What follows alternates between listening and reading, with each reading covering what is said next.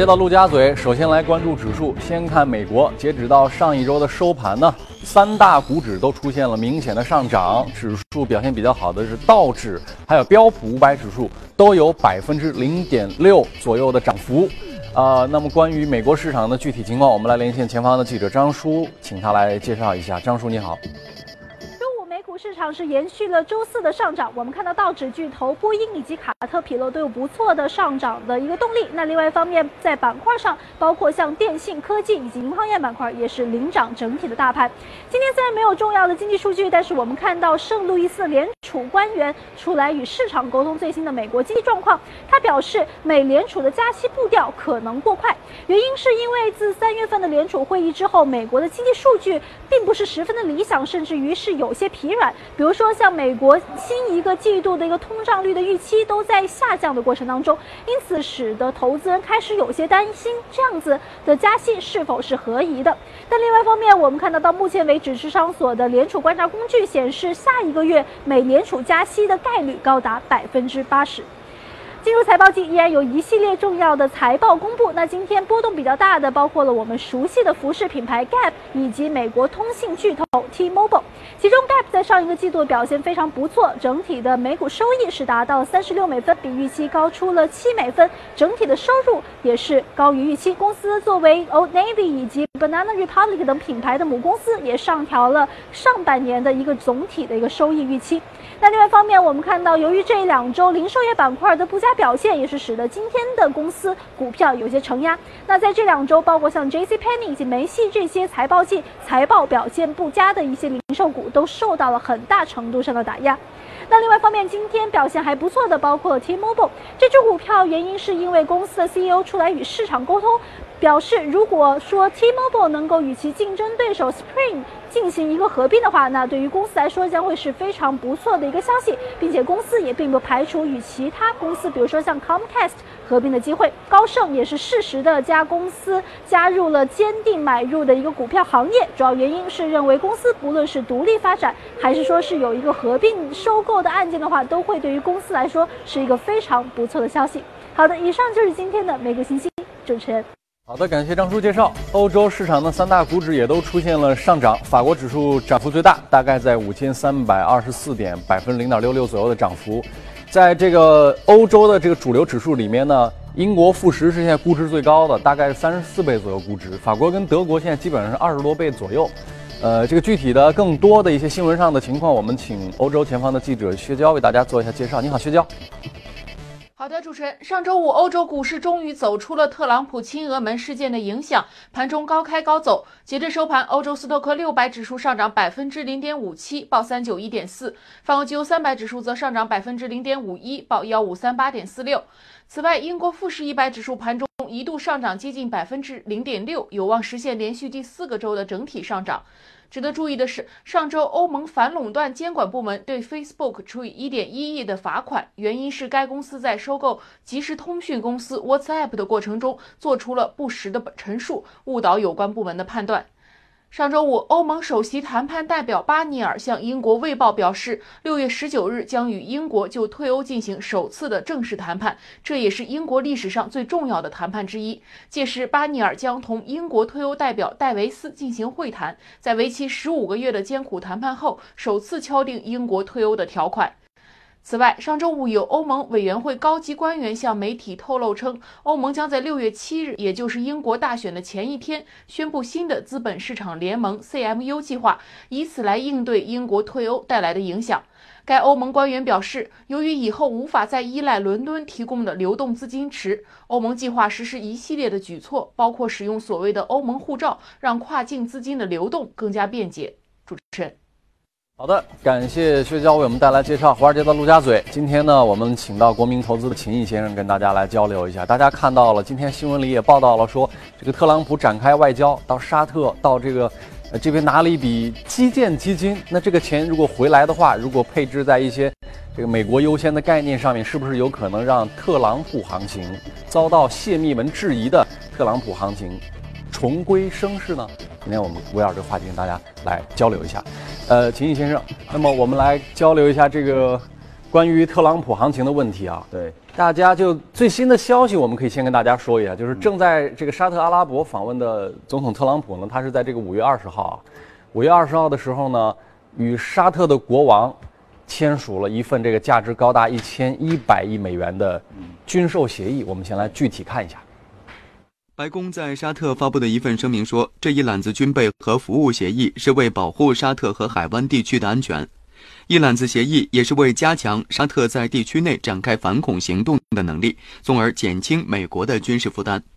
声明还说，这一揽子协议是美沙两国超过七十年安全关系的一次重大延伸。但声明没有透露一揽子军售协议的具体细节。一名不愿公布姓名的美国官员透露，除了立即生效的这一千一百亿美元军售协议，两国还将达成在今后十年美国对沙特总价值三千五百亿美元军售的协议。昨天晚上研究了一下，发现个非常有意思的现象：标普五百指数在今年一月份创出了市盈率的新高，然后从一月份开始到现在，它的指数市盈率竟然其实是一直在往下降的。大家一般会说股市越涨，估值越高，风险越高。对。但其实标普的市盈率在往下降，嗯，指数在往上升，市盈率在往下降，这个很奇怪。后来我们一查发现，为什么呢？那是因为一季报的盈利实在是太强劲。对。二零一一年以来，美股最强劲的一份一季报就出现在这一次二零一七年，时隔六年百分之十六的增长。为什么会有这么强劲的增长呢？我一看几大巨头，嗯，呃，这个亚马逊，嗯，Facebook，包括微软，包括通用，嗯，啊，还有另外一个这个什么石油公司，嗯，甚至有人百分之四百的增长。对，你看看这些大的互联网巨头们的增长。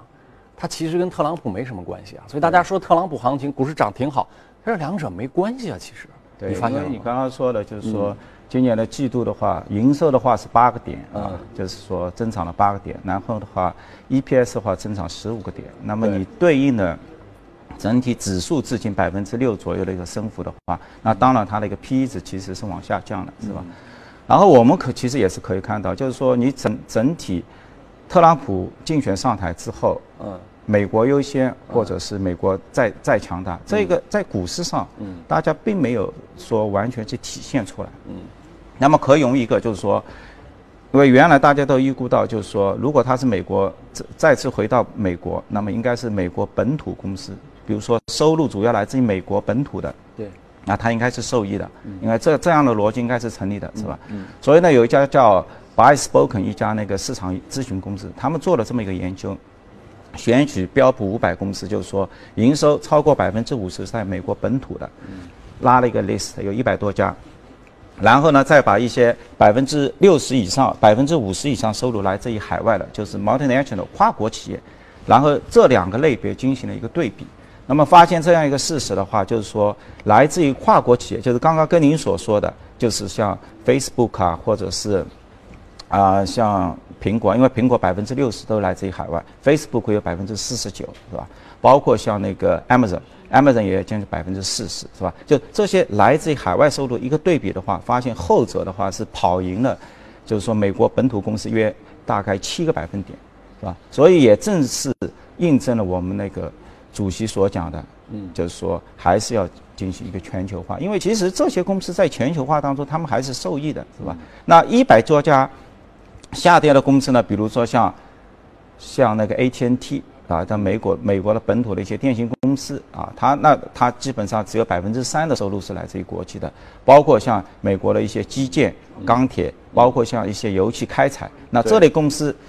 可以发现其实最终的话，它还是跑输了整个一个 multinational，是吧？所以呢，这次我觉得就是说，像特朗普他去了这个沙特啊，那紧接着马花园了一千亿。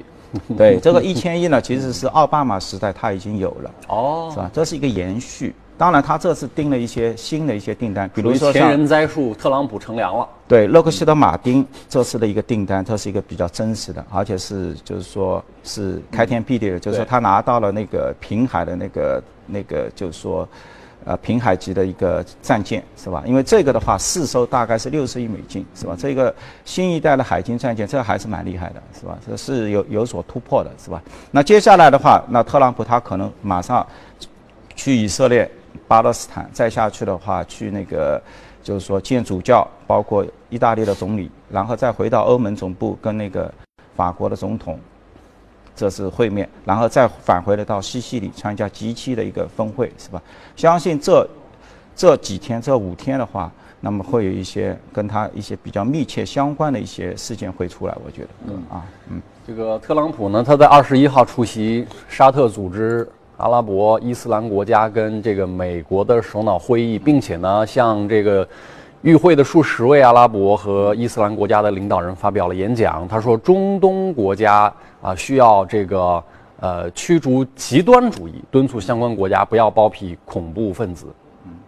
America is prepared to stand with you in pursuit of shared interests and common security. But the nations of the Middle East cannot wait for American power to crush this enemy for them. The nations of the Middle East will have to decide what kind of future they want for themselves, for their country, and frankly, for their families and for their children. It's a choice between two futures, and it is a choice America cannot make for you. A better future is only possible if your nations drive out the terrorists and drive out the extremists. Drive them out. Drive them out of your places of worship. Drive them out of your communities. Drive them out of your holy land. And drive them out of this earth.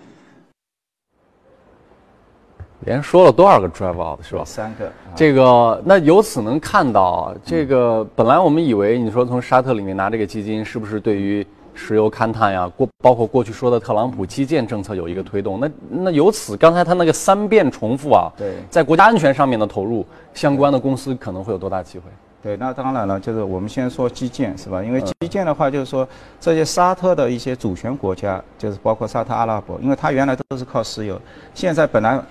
好像现在我们那个港交所也在争取它到那个就是香港来上市，是吧？那么可能一上市的话，也是万亿美金市值的这么一家公司。就是他现在拿出了这么多钱，他也要进行一个多元化的一个投入，是吧？这是多元化投的话，先是给黑石，那么黑石的那个主席的话，本身也是特朗普的那个总统的一个经济顾问，是吧？那么他拿到了两百亿美金啊，总共一个规模的话，他黑石自己。承诺投入两百亿，嗯，然后再加上一些杠杆，那么像整个这一个基金的话是一千亿美金，嗯，那么我相信回来之后，那么特朗普的话他底气很足，因为这一步宝贵的，因为他没有办法实施的那块基建的一块资金，基本上也慢慢的在那个落实了，是吧？那么包括他沙特，我们看到他像那个软银投了有将近四百五十亿美金。啊，这个是规模很大的一个科技基金，软银因为这次发了一千亿美金的这么一个科技基金，是吧？所以我觉，我个人感觉，像接下来的话，可能也会有一系列的这些科技型公司，甚至有像那个中国的这些科技巨头，也有可能是获得它的一个巨额的、巨额的一个投资，是吧？那么接下来的话，刚刚也说了，它也是跟美国的这些油气开采公司，就像我们中国，呃，上个礼拜。很火爆的都是可燃冰的这么一个，嗯嗯，这么一个 又发掘一新概念，概念是吧？因为以前美国是页岩气，我们这边是可燃冰，但是呢，更多的它也是一个地理或者政治的一个区域，是吧？因为这块南海我们发现了，那我们一定要派我们的公司，大量的商业公司进行一个勘探一个活动，是吧？美国的话，这次沙特的话是给美国贡献了一百二十亿美金，都是在石油开采里面的，是吧？那么一百二十亿美金，就是说他公布了这几家公司啊。看的话，我觉得还是影响是蛮大的。你像美国的国民油井啊，他宣布他跟他的那个做了一个做了一个合资公司，是吧？目前他自己的市值是一百三十亿，那么那个金额的话在七十亿美金，当然还是一个合资公司，那可能是五十五十的 percent，但还是会有影响。后面两家公司，我觉得像 Nabras，还有包括那个 Lowan 那两家公司，它总共市值加起来才四十亿美金，但是你去看它的一个合作的一个金额高达。一家是七十亿，一家是六十亿，那高达一百三十亿，是远远超过它市值这两家公司。所以呢，我觉得后面这些比较小型的这些油气的这些开采做那个境外的这个就是说平台类的这些公司，有可能它的获益的那个力度会更加大一点。嗯呃，说回到这个事情上面啊，因为刚才您也分析过了，募集的这些千亿级的这个资金啊，嗯它可能有一些具体的头像，这些具体的头像可能会覆盖到具体的个别领域跟行业里的个别公司，对对吧？因为这因为这是一个个案的问题，这些公司也许会有一些短时间的啊、偏好的提高，对对对，但是从一个大的角度来讲，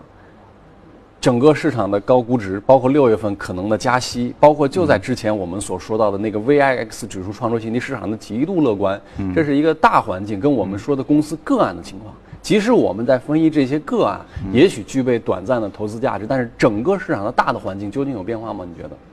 我觉得，因为现在市场的确估值也比较高，对是吧？像上上个礼拜我们都看到了那个巴西的那个事件，是吧？那么一周它的指数，它的货币可以跌百接近百分之五，百分之四点四，是吧？然后的话，它的指数极端的话，在美国交易挂牌的 ETF 那么大的一个指数，它当天可以跌百分之十，就是它一年干的活儿，一天可以全部抹掉。对，那么它的一个前兆是什么？就是说它这个指数巴西至今它是有百分之六十的涨幅，大家情绪都很高啊。是然后突然冒出来一个总统的这么一个受贿的一个事件之后，嗯，那么市场突然出现了一个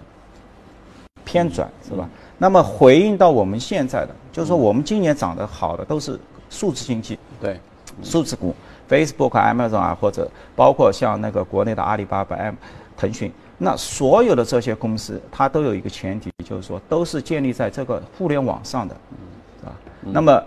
如果说有什么极端的事件，比如说像这次的我要哭的这么这这么一个，就是说，就是说网络安全的一个问题，或者怎么样，对，如果一旦会有一个比较大型的一个事件，那么很难可可以想象，像这些数字经济可能也会受到一个比较，因为它所有这些所有的 business 都是建立在互联网网端的，它不能这个网端这个基础设施不能有任何的一个负面的一个影响，一旦有影响，对他们打击，而且如果现现在的股股价都是涨了百分之三十、四十，都都创出历史新高，一有什么风吹草动，就会有现在的估值建立在对未来最乐观的预期和假设之上，对，而最乐观跟这个最积极的假设，很有可能是经不起现实的一点点小小的风吹草动的打击对，因为。毕竟是三十倍到四十倍的 PE 嘛，就是在这么好的一个情况下，理论上它还要维续二十年到三十年的时间，对，中间会有一些秦先生，关于您说到指数，我觉得还有一点很值得讨论。一个最新的事情啊，就是恒生中国企业指数。嗯，你知道这个指数呢，当年设立之初，它的缘由是，呃，要在香港专门设一个中国企业指数。那但是这个指数当时呢，把它囊括进去的公司必须有一些限制，它必须得是在中国大陆注册。的公司，嗯，然后呢，同时呢，他拿到香港去挂牌，但是呃，在中国大陆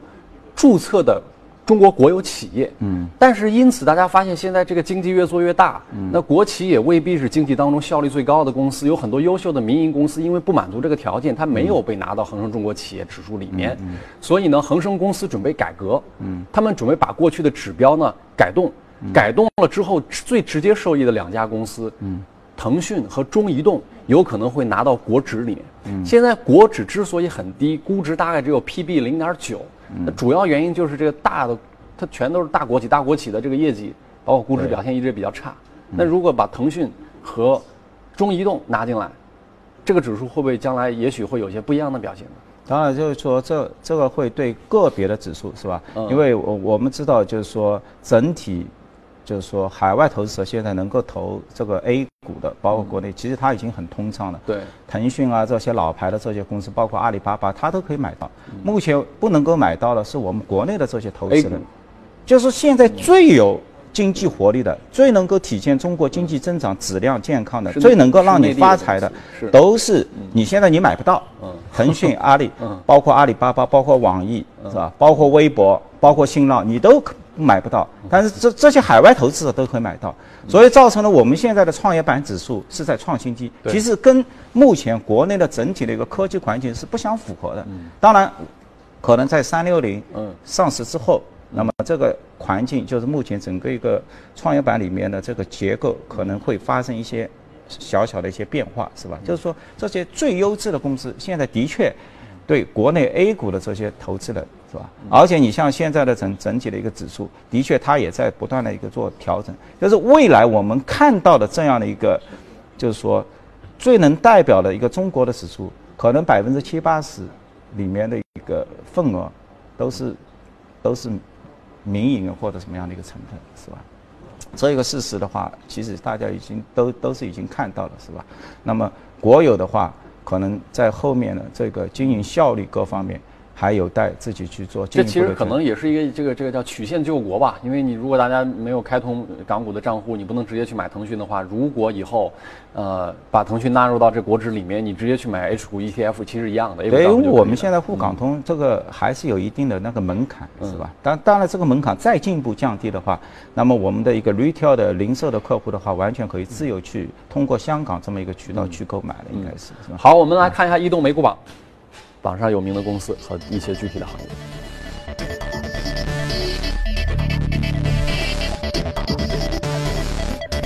之上，基础材料、工业品、金融服务还有科技都有百分之一左右的涨幅。涨幅最大的一家公司是叫电子事业类的一家公司，百分之二十五左右的涨幅。油气、生物科技、呃，技术、多元通讯。我们以前在涨幅榜上经常呃习惯看到的是一些，呃。这个生物制药啊，科技半导体啊，今天这个公司跟我们所说的特朗普基建有关系吗？呃，这个应该是没有它，它是一个独立发电企业，是吧？我我看前两周我们国内的大唐发电啊，也有一定的幅度的一个上涨，是吧？美国的话，其实其实独立的这些发电厂，其实股价这几年表现都不好。你去看一二到一七年这一家迪瓦迪瓦。公司的话，就是说营收是有增长的，嗯，十三亿到四十多亿，嗯啊，但是它的负债也很高，嗯，是吧？一一一下子增长到九十多亿。美国的发电厂可没有市场没计划电的问题，我们的发电厂大家说长期不行，一方面它它也会有，就是说两块，一块是受管制的，还有它的价格也受管制吗？它会有管制，因为受管制的话，就是说对你的一个投资回报率，嗯。就是会有一定的一个限定。它管制的是什么呢？是售电价格吗？啊，对，就是说它对你的投资回报率，因为你你做的和每个 M W 的这样一个就是说电力设备投资，那么你有一个投资金额，那么我乘以一个固定的一个百分比，那么你的相对来说你的价格也是受。当然很多人，包括像沃伦巴菲特，他很喜欢这一块业务，因为这一块业务对他一个保险公司很舒服，因为。金额越大，然后的话，这个百分比又是又是稳定，就像我买了个债券一样，买了个债券增长，我拿回来债券没有增长。你像前几天那个上上周吧，应该是我们在香港上市的几家这个燃气企业，就是说天然气的燃气企业，就是在最端最后端的这个分销的这一块里，他们的价格出现了比较大的一个跌幅，是吧？像中国燃气啊、新奥燃气啊，都有百分之八到百分之十的跌幅。那么这个跌幅的话，就取决于它一个因素，就是说有可能，因为他们现在这个投资回报率要接近百分之十一到十二，是吧？都超过是，有可能会降到百分之六。啊，当然这个具体的一个计算的一个方式，大家还没有出来，只是说新闻有这样的一个报道，所以的话，它的股价的话是应声下跌的。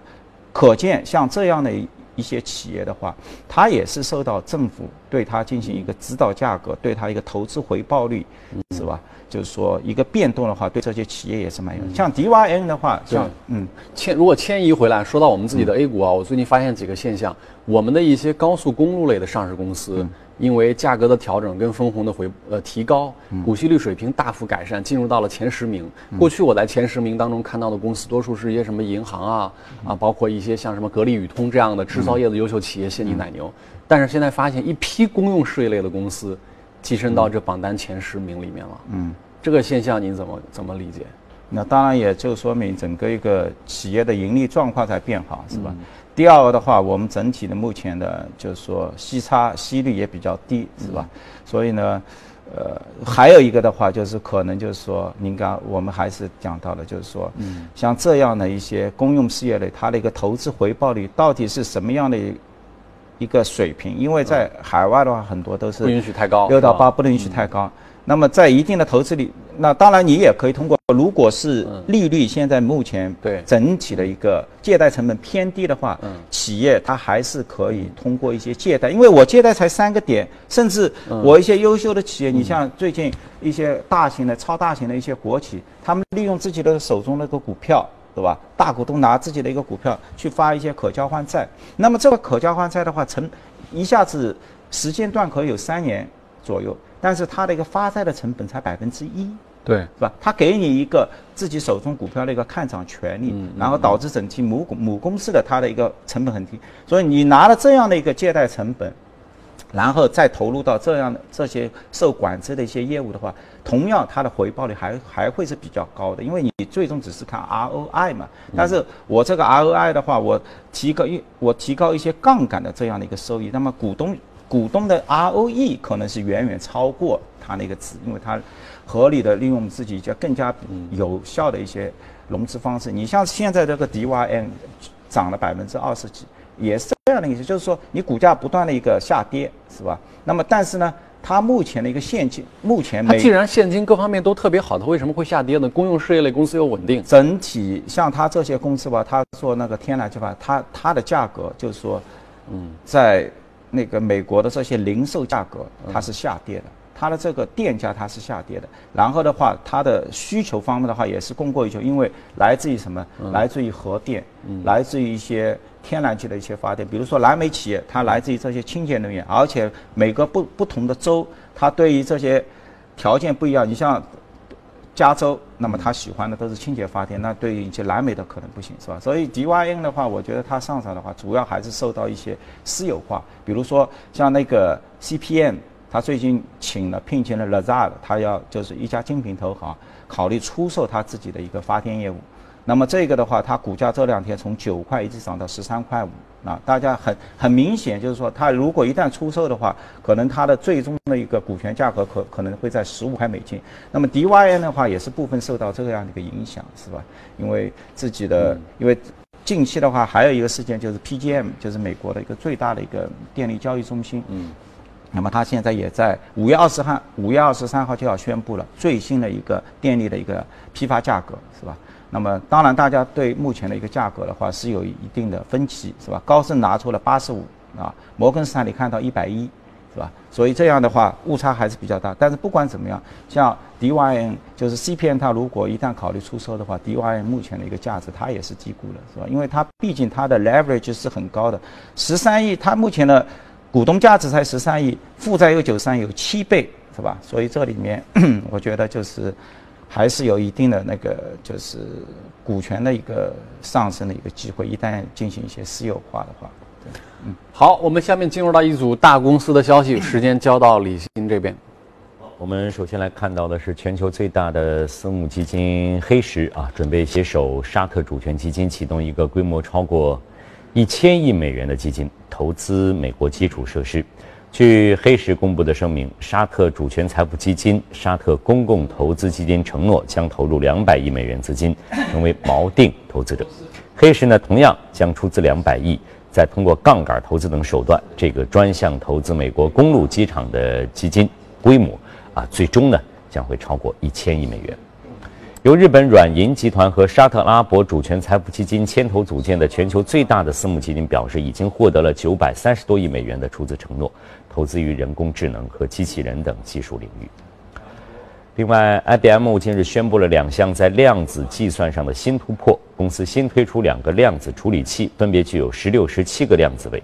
另外呢，在苏黎世的 IBM 科学家们在其最新研究当中取得了一个关键的基础性的突破。通过实现粒子在纳米尺度飞行中的完全弹道连接，量子系统提供的计算空间有了指数级的增长。苹果的新专利涵盖了可穿戴、可滚动和可折叠屏幕的视力性的系统应用，包括一块单一连续的覆盖表盘和表带的柔性屏幕。啊，苹果呢在实例当中指出，啊这样一个可穿戴式电子设备是一款智能手表，包括了表盘、表带和搭扣。柔性屏可集成到手表当中，使其可以跨越表盘和表带，边框有可能会完全消除。目前呢，中国信息平台的打赏功能是免费使用的，它允许用户呢通过转账的方式向其他的内容创作者进行打赏。但是据报道呢，苹果已经裁定，现在打赏将像用户购买的游戏、音乐和视频一样，被视为应用内购买。此举将让苹果得以获得百分之三十的分成。有应用开发商认为，打赏和购买歌曲或者其他虚拟商品不同，打赏是出于自愿，发生在用户消费内容之后，因此呢不属于销售行为，而是表达了一个欣赏的方式。据了解呢，除了微信之外，目前国内的新浪微博 App、芬达 App、豆瓣 App 都具备打赏的功能。另外呢，以护手霜打下江山的欧舒丹正在努力通过新的产品线和营销方式寻求改变。日前呢，欧舒丹发布了公告，说近期呢已经收购了一家美妆品牌，并打算收购一家美国的彩妆品牌百分之四十的权益，双方将成立合营公司。欧舒丹计划拥有公司百分之六十的控股权。那截止到二零一六年十二月三十一号的前九个月，呃，欧舒丹的净销售额是在十点零七亿欧元，同比增长百分之二点三。另外呢，菲亚特克莱斯勒宣布将在十点四万辆柴油发动机汽车上安装更新版的软件，以化解这些软件涉嫌导致汽车污染空气的指控。呃，此前呢，呃，菲克的这些软件被控呢允许发动机以超过美国法定限额的水平排放废气。另外，德国大众汽车旗下的豪华汽车品牌奥迪表示，已经和中国经销商签订了一份协议，内容有关该公司将如何在全球最大汽车市场做生意。奥迪表示，参与协议的各方达成了相互理解，也就是奥迪可能和中国上汽集团合作生产车型，将通过中国现有的经销商网络来进行销售。好，这里是正在直播的财经早班车，以下呢进入我们今天的美股放大镜。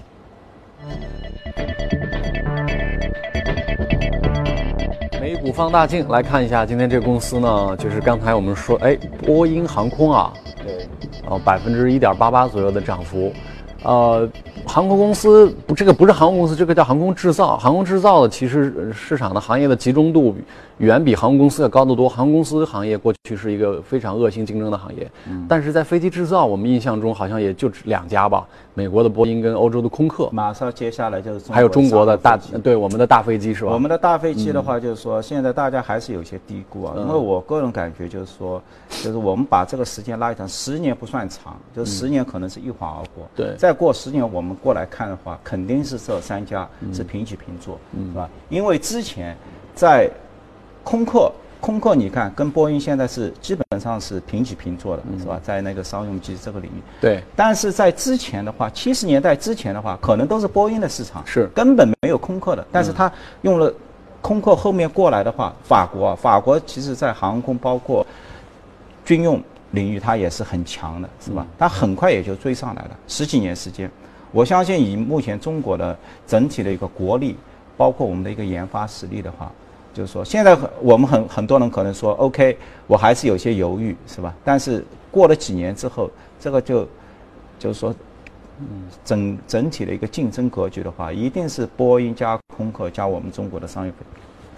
处于一个三足鼎立的这么一个状态，是吧？因为你像我们说到这个波音，是吧？因为波音的话，其实今年涨幅还比较好的，是吧？百分之十八，你像空空客是百分之二十，嗯啊，整整体的一个航空的，呃，像包括波音的话，其实它除了商用的一些业务的话，还有一大块都是军方的一些国防的军方的一些业务，是吧？你像这次那个特朗普去沙特之后，马上签给他就是就是说三十五亿美金，四十八架那个鲁干式的一个飞机，是吧？那么这个这个的话，就是它也是有一定的军方，是吧？包括它的一级八零、一级幺八，是吧？一级幺八的话是最尖端的这个电子的那个干扰机，啊，就是说现在的它的这个飞机直接是可以发射那个激光的，就是干打出激光，就是毁坏你的这个飞机上的这些就是就是电子设备，是吧？那这个这个的话，它从去年开始也实现向澳大利亚首次进行了一一些出口，是吧？那么所以呢，包括这个，我觉得特朗普行情里里面来，就是说，唯一的能够跑赢大指数的，其实就是国防军军工的这一个板块。你包括洛克希德马丁嘛，包括呃格鲁曼啊，是吧？NOC 啊，就整体他们的一个趋势还是蛮明显的。包括这次的一个订单，是吧？特朗普过过来之后，那么打开这个一千亿美金的这一个那个订单，是吧？所以对这些公司的话，还是非常有益的，是吧？同时呢，从估值上的话，你去看波音。波音的话，它里面有一个最重要的一个指标，是吧？就是说，我们看这个，呃，就是说，呃，就是承包商也好，这些制造商也好，就是它的一个 book 跟那个 bill，就是说它的一个比值是吧？就是你的新获得的一个订单跟你最终交付的这个订单这一个比值，它现在已经是超过一了。是吧？超过一的话，说明这个需求很强劲。就是说你生产了五十台，它但是六十台的订单已经进来了。这就一般有点像是这个报表里面的这个预预预收账款模式。格力跟茅台都是预收账款。对，它不是说是在消耗一些老订单，是吧？它它是不断的有新的新的一个订单出来。因为这次呢，包括七三七的 MAX 啊，说这次原来是五月十二号，我记得应该是在中国进行了首首飞，是吧？七三七这个。目前的话，它全球的订单已经达到接近四千多架了，已经是是吧？就是首飞，但是呢，后面因为是跟赛风啊，他们有个合资公司那个发动机的一个问题，是吧？这次暂时的有些推迟，但是整体啊，我们看到就是说，